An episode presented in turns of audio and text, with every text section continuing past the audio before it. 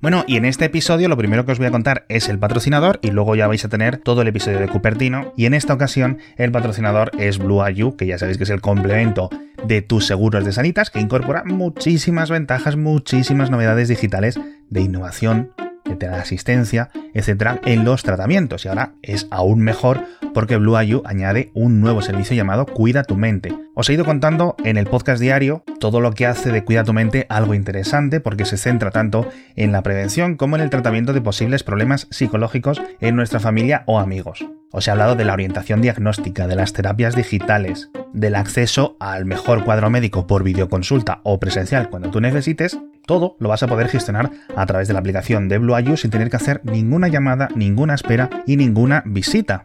Y si te unes al gran equipo de Sanitas, vas a tener un año gratis de Blue Tenéis toda la información en las notas del episodio y en bluau.es y empieza a cuidarte.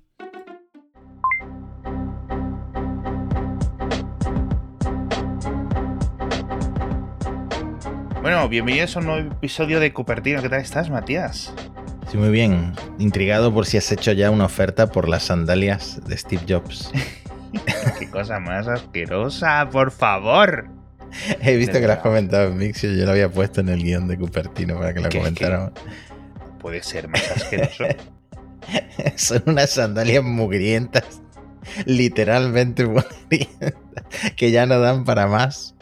Eh, sí, sí, sí que por lo visto eh, Steve Jobs usó entre 1970 y 1980 aprox de marca Birkenstock y resulta que las había tirado a la basura. Steve Jobs, o sea, la, historia es peor por momentos. las había tirado a la basura y el chef que tenía por entonces, Mark Chef, buen apellido para ser un chef, las recuperó, las salvó de la basura y, llevan dando vueltas un tiempecillo porque se subastaron ya en 2016 por 3.400 dólares junto con otras cosas de Steve Jobs, Next y no sé qué. Resulta que ahora están pidiendo, no han pasado tantos años, y están pidiendo 15.000 dólares como precio inicial, pero se espera que alcancen ah entre 60.000 y 80.000 dólares. Y la verdad es que han recibido bastante prensa, por lo que quizá alcancen cifras altas, eh, pero ya te digo que no están para usarlas. ¿eh? si acaso para exponerlas en una vitrina, han estado expuestas por todo el mundo. Em, de hecho, en 2017, en un evento de Brickenstock, eh, tenían las, las, sandalias y la ex de Steve Jobs, la madre de Lisa, sí. quizá Brennan, Dijo, contó como la historia, ¿no? Que eran parte de su lado sencillo, que eran como su uniforme. Eh, y una frase que ya está muy manida, que es eh, lo bueno de un uniforme es que no tienes que preocuparte de qué ponerte por la mañana. Entonces Steve Jobs se levantaba por la mañana y se ponía estas sandalias muy grientas, súper gastadas, hasta que un día decidió tirarlas y ahora pues están en, venta. Así que podéis, eh, se la llevará el mejor postor, podéis hacer una oferta en la casa de subastas Julian's Auctions. Yo me río por no llorar, pero cuando he estado leyendo, tío, que, había estado dando vueltas la sandalia, ¿sabes? Como si fuera... ¿Entiendes? No sé, tío. ¿Tendrá ADN ahí para clonarlo o algo? Te tengo que decir también que esta historia ha sido eclipsada por otra que habrás visto en eh, todos los medios de Apple y los no Apple, que es el iPhone plegable. ¿Has visto eso? Lo he visto de, por encima, pero vamos a ver. Déjame que procese lo de las sandalias, tío. O sea, vamos a ver. Esto es casi un poco secta. Quiero decir, las sandalias, ¿sabes? Los calzoncillos, los, ¿sabes? A ver, yo creo que hay, dos, tipos, dos tipos de personas que podrían eh, hacer una oferta para comprar estas sandalias.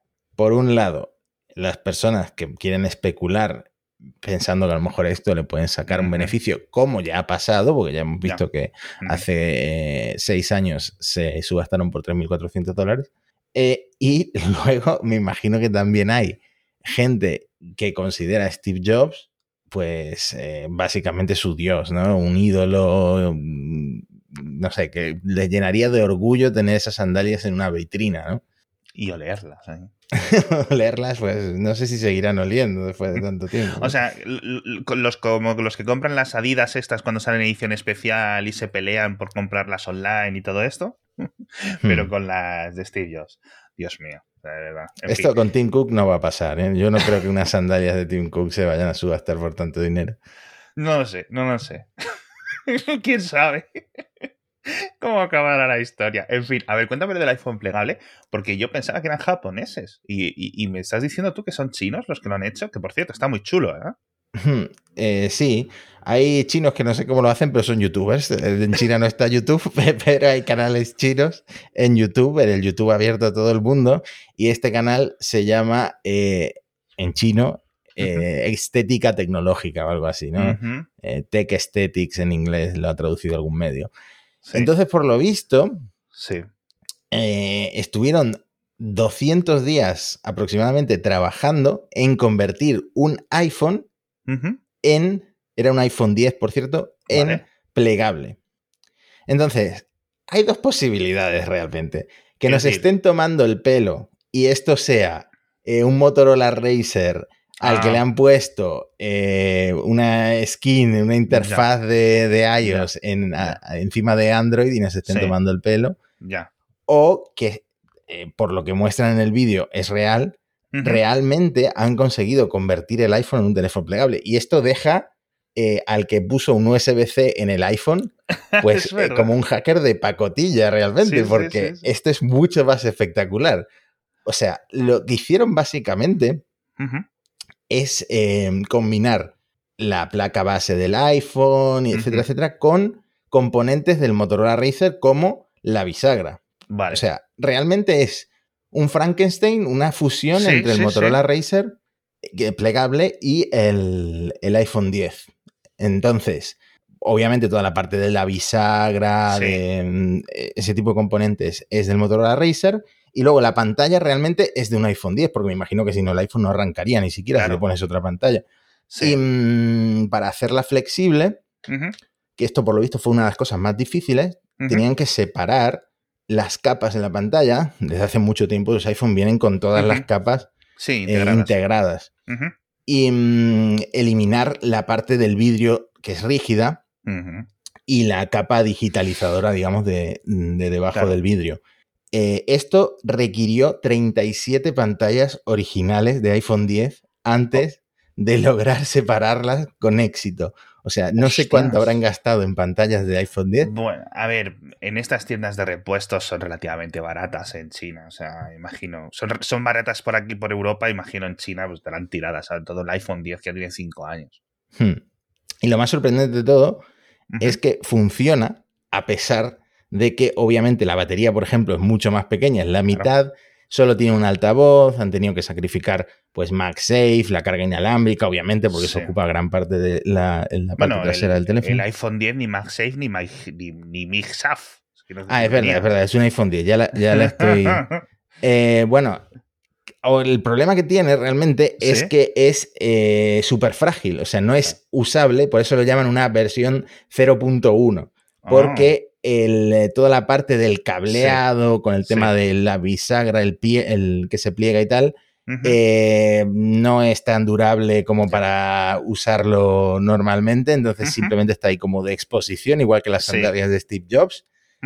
Pero obviamente necesitaron jailbreak para ah. que em, el iPhone pudiera adaptarse a un teléfono eh, plegable. Por ejemplo, añadiéndole eh, la función de pantalla dividida y todo eso. O sea, que es un plegable mm, que si fuera más durable, si fuera más sólido, podrías usar incluso con eh, añadidos de software como la pantalla dividida. Me pareció impresionante lo que han logrado estos ingenieros lo chinos. lo de los 200 días me ha dejado un poco helado porque es bastante curro esto, todo lo hmm. que se han dedicado.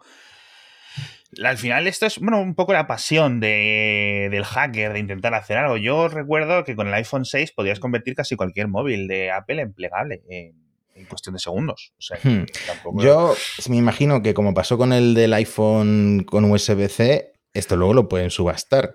O a lo mejor en China pasa como en Estados Unidos, que tienen presupuestos tan grandes para los, youtubers que no necesitan ni subastarlo, simplemente con las visitas les vale. Eso es, eso es, vaya tela. No, pero sí que ha tenido bastantes visitas, ¿no? A ver que mm. mire, ¿cuánto tiene esto? Lo vamos a dejar en las notas del episodio, pero vamos, seguro lo habéis visto. Ya 600.000 visitas tenía el, el hmm. vídeo. ¿Y eso que es un vídeo como, no sé, de 20 minutos? O... Sí, sí, sí, sí. sí. Hmm. Yo lo había visto pasar por Twitter y, tal, y había ignorado activamente esto porque pensé que iba a ser una cosa mucho más eh, chusca de lo que realmente le han puesto bastante trabajo, como dices tú. Me ha hmm. sorprendido, tío. En fin, por cierto, hablando de China, ¿has visto lo del airdrop? Lo del airdrop, otra vez Apple llevándose muy bien con el gobierno chino.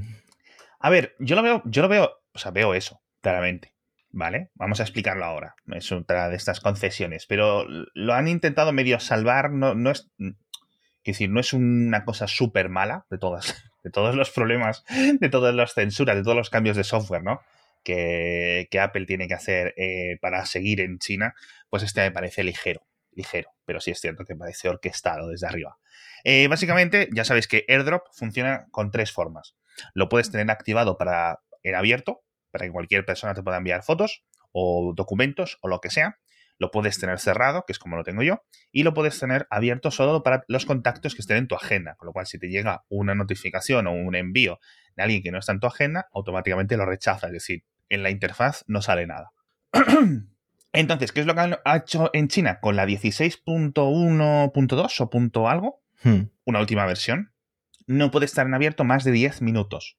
¿Vale? Con lo cual, si lo quieres volver a eh, mantener abierto para recibir documentos o para recibir lo que sea, tienes que volver a entrar en ajustes y volver a reactivarlo.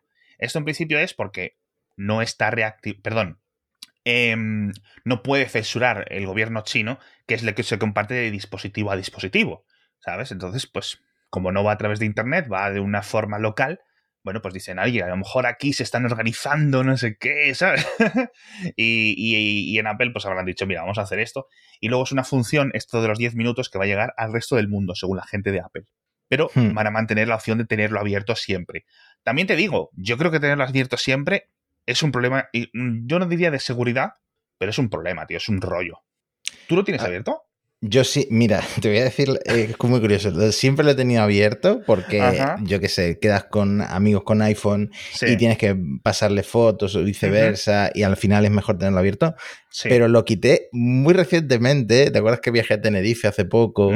Eh, bueno, el día que viajé, que volvía a Málaga, se retrasaron literalmente el 80% de los vuelos que, mm, que, salían del aeropuerto de Tenerife Sur.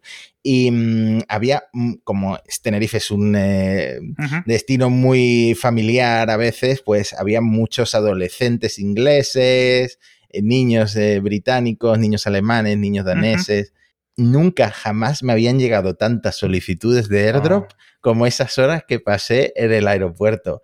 Rechacé todas, porque seguramente eran imágenes, eran chistes, eran memes, eran cosas raras, eran eh, hay una bomba en el aeropuerto, eran bromas de ese tipo seguro, pero las rechacé todas porque soy un poco cagón, vaya a ser que me metan un virus, me metan un troyano y mm, bueno, le ha pasado a Pedro Sánchez, le ha pasado a. Ah, sí, cuéntame, ese, ese no la sabía yo. No, no, me refiero a lo ah. de el Pegasus. Una ah, broma. Vale, vale, vale. Nada tiene que no, pensaba que había una historia de que, ¿sabes? Yo que sé, en una rueda de prensa le suena la notificación y digo, uy, ¿qué, me han enviado aquí? Un meme del Minecraft. No, y ese, día lo, ese día lo desactivé. No, no me había pasado tan. Es, verdad que en algún avión me ha pasado, pero nunca me había pasado tanto lo de que te manden solicitudes de airdrop, la verdad. Hmm. Ya. Lo hemos estado comentando en el grupo de Telegram y me han contado experiencias terroríficas de la gente que lo tiene abierto, sobre todo chicas jóvenes. Hmm. Así que muchito cuidado con estas cosas. Por eso digo que como restricción, bueno, no me parece de las peores. Claro, es que nunca pienso que yo tengo el sesgo de ser un hombre no muy atractivo. O sea, supongo que es un sesgo importante. no, pero sí es cierto que también eh, han contado en el grupo de Telegram historias de estas de en un avión la gente pues se aburre, ¿no? Está todo el mundo mirando el Netflix con las descargas eh, offline en el avión y de repente, pues venga, ala, un airdrop, que me aburro, a todo el mundo que salga aquí conectado, a 50 personas. y hmm. le envías cualquier chorrada, lo hemos visto, ¿no? Hemos visto uno incluso que puso un mensaje de una bomba o lo que sea, ¿no? Y tuvieron que cancelar los aviones, ¿no? La sí, sí, sí, sí, sí, que luego lo detuvieron. Sí.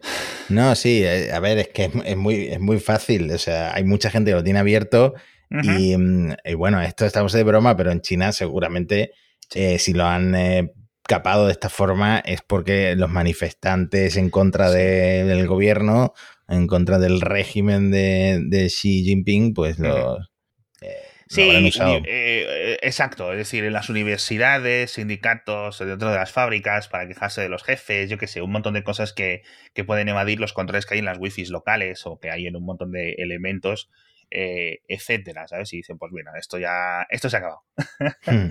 no sé si hay las mismas funciones restringidas, por ejemplo, en el compartir cerca de Android, porque Android tiene una versión similar a este airdrop, mm. el funcionamiento es, idéntico. Por cierto, hablando de Android, hablando de, Apple, em, ¿te acuerdas cuando había unas guerras de es que Android tiene 140.000 aplicaciones en Google Play, bueno, que no se llamaba Google Play por entonces, se llamaba Android Store, ¿no? Algo así. Y, y Apple tiene 130.000, entonces me voy a comprar un HTC Hostia, tío, ¿cuánto tiempo hace de eso? Como 12 años así, ¿no? Esas guerras. Sí. En fin. Pues, bueno, pues ahora está el App Store en mínimos de número de aplicaciones. Hay tres. Hmm. ¿Cuántas hay? Hay uh, un millón Son bastantes, pero supone el eh, número más bajo en siete años. ¿Pero ido? Apple ha estado borrando a mansalva aplicaciones ah. y de hecho en el último trimestre eliminó más de 540.000. Son aplicaciones que se consideran abandonadas, porque esto es por un cambio de política de Apple de abril de 2022, de hecho, em, que va a empezar a eliminar, o ya ha empezado a eliminar, mejor dicho, aplicaciones que no se hayan actualizado eh, en un tiempo significativo. Claro. Hmm. Es decir, que no son compatibles realmente con el software. Pueden medio funcionar, pero se van a ver pequeñitas o no van a ser compatibles con las nuevas APIs o hmm. directamente están deprecadas o como se diga. sí, y esto, esto a mí me ha pasado más de lo que uno supondría porque a lo mm. mejor buscas algo muy específico. Eh, por ejemplo, una guía de una ciudad en la que estás de mm. turismo o no sé, buscas algo muy específico y ahí eh, te salen tres aplicaciones y eh, son de, eh, interfaz de, de, iOS no sé cuánto, ¿no? Pequeñita, que no son compatibles con tu último iPhone. Esto, la verdad es que pasa más de lo que, de lo que uno podría pensar, por lo menos a mí, ¿no? Y, mm, y, bueno, está bien, está bien que aprieten de alguna forma para limpiar la App Store a los, a los desarrolladores, pero pero volvemos a un tema de monopolio y de que no hay otra forma de instalar aplicaciones en el iPhone. Sí, es cierto que si te pilla alguna que te puede ser medio interesante, etcétera, no te va a desaparecer de tu dispositivo, ¿vale? Pero hmm. pues, eh, es un poco una pena que sea el, último, el único canal de distribución.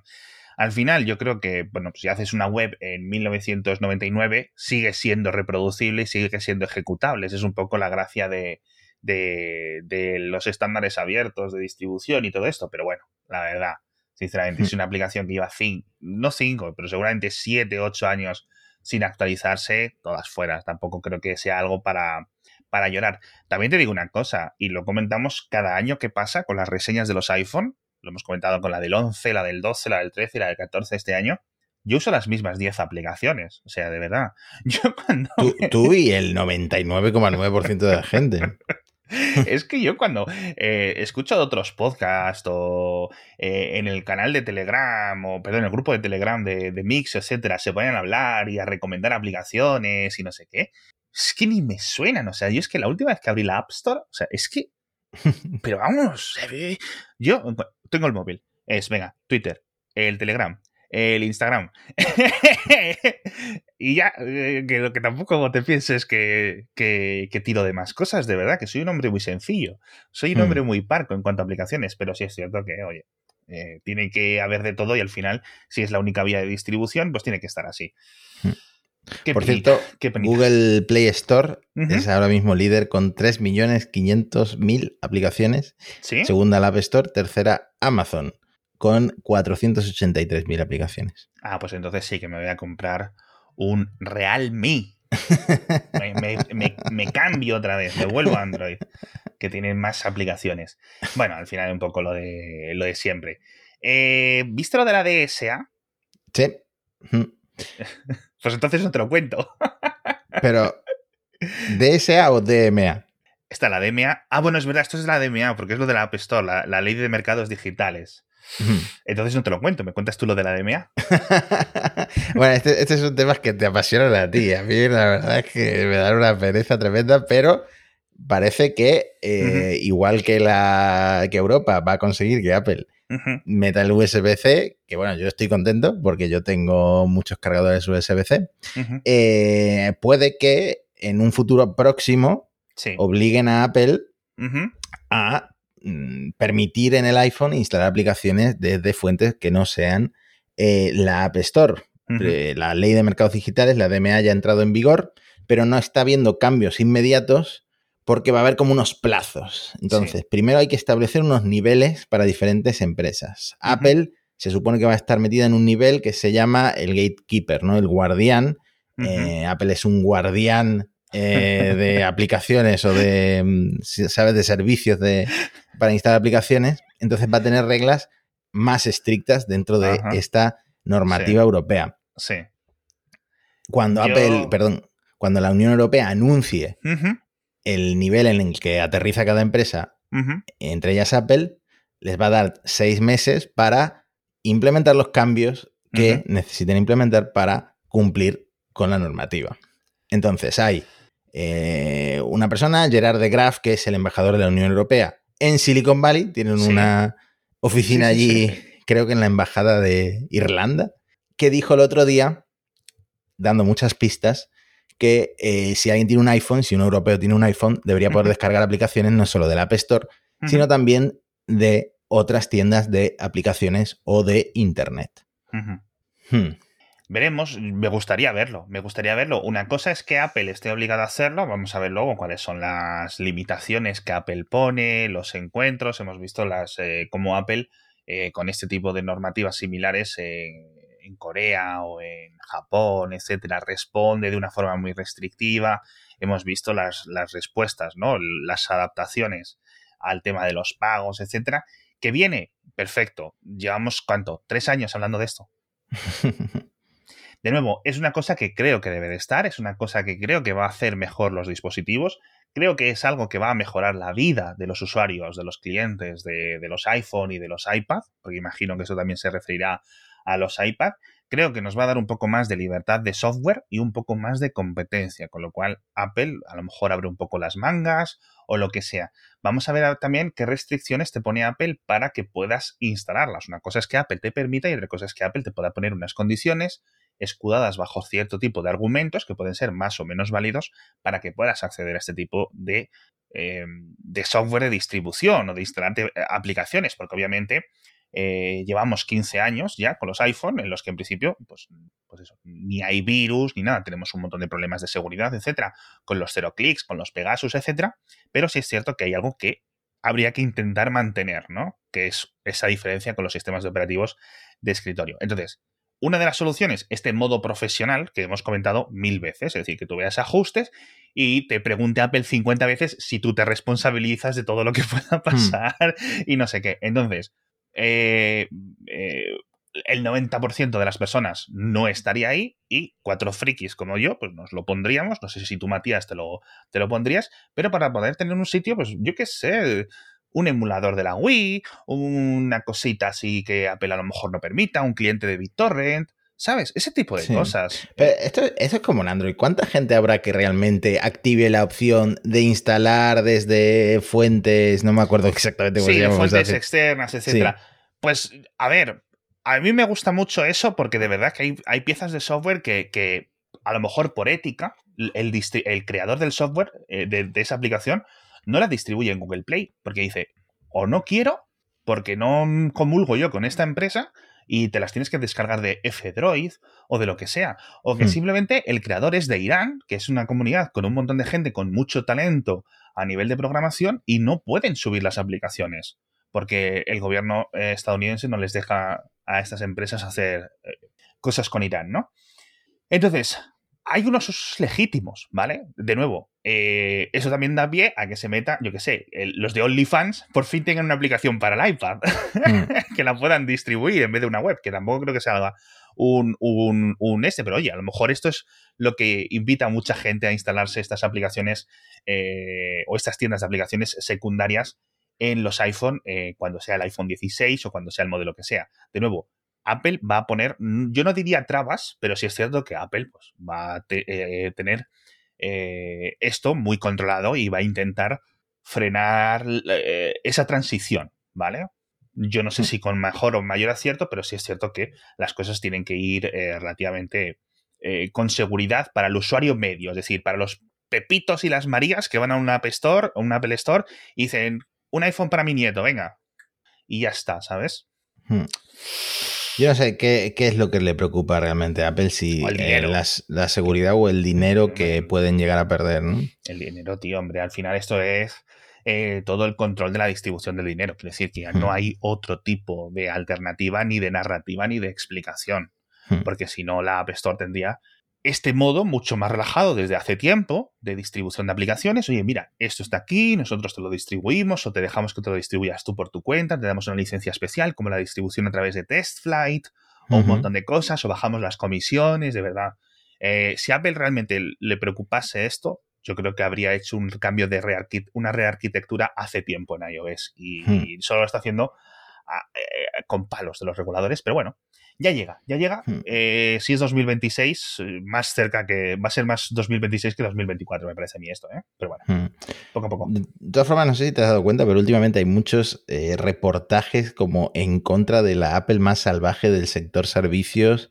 y uno que me pareció bastante demoledor es un, un reportaje que de hecho salió en Gizmodo en Estados Unidos eh, sobre una investigación de una firma que se llama MISC, de dos eh, desarrolladores, investigadores de seguridad de esta firma, que resulta que Apple a través de la App Store, por lo menos en iOS 14.6, ahora te explico esto, eh, te rastrea hasta un nivel que no te puedes ni imaginar enviando la información a sus servidores aunque tú desactives la opción de anuncios personalizados, desactives el uso de datos.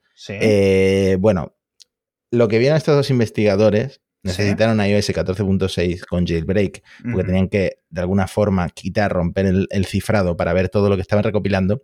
Y envía a los servidores de Apple son dónde tocas la pantalla, qué aplicaciones buscas, qué anuncios has visto, cuánto tiempo miraste la aplicación, cómo la encontraste, si la aplicación envía detalles eh, perdón, la App Store envía a Apple detalles sobre ti, sobre el dispositivo que tienes, tu número de identificación de, usuario, qué tipo de teléfono. Eh, bueno, eso ya lo he dicho, la resolución de la pantalla, idiomas que tengas instalados en el teclado, eh, cuándo estás, cómo estás conectado a Internet, por Wi-Fi, por redes celulares. O sea, que Apple Adalid de la privacidad esté rastreándote hasta este punto, cuando quitas la opción de anuncios personalizados, cuando desactivas todo eso, es llamativo.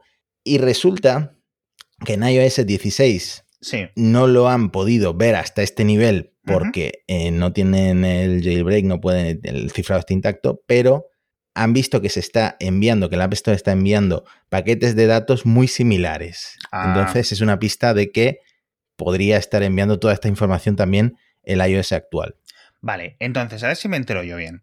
No es algo de iOS, sino es algo que cuando estás usando la App Store, cuando está la aplicación está abierta, está recopilando y está mirando todo lo que estás haciendo y enviando relativa, vamos a utilizar un término que se suele utilizar como contrapartida para el espionaje este, ¿no? Que es la telemetría.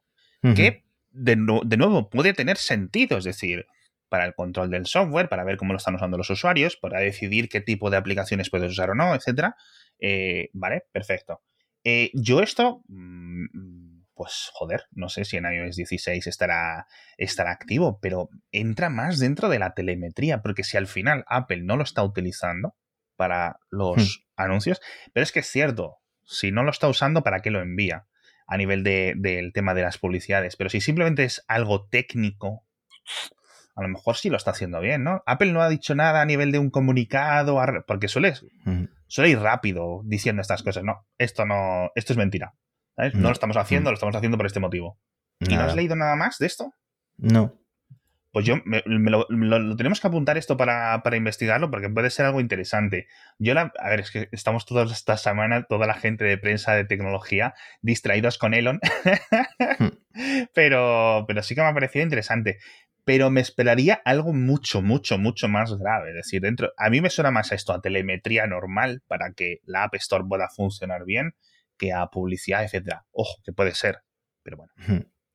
A ver, al final depende eh, con qué vara estés midiendo, porque esto lo hacen eh, todas las empresas mm. eh, que viven de la publicidad, de, que uses servicios, y realmente Apple, si lo hace para segmentar anuncios mejor para que tú gastes más dinero en la App Store, pues es comparable a lo que hacen otras empresas.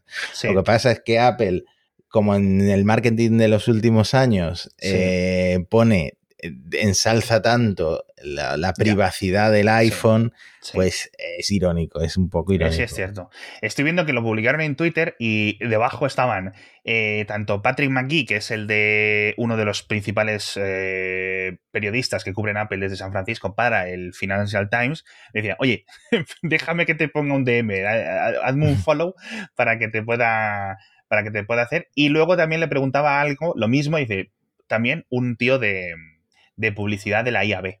Así mm. que podría estar a gente bastante interesada en todo este tipo de eh, recopilación, porque al final, por ejemplo, la IAB es, no sé si explicarlo como un consorcio de anunciantes hmm. eh, similar, entonces a lo mejor podría haber algo por ahí.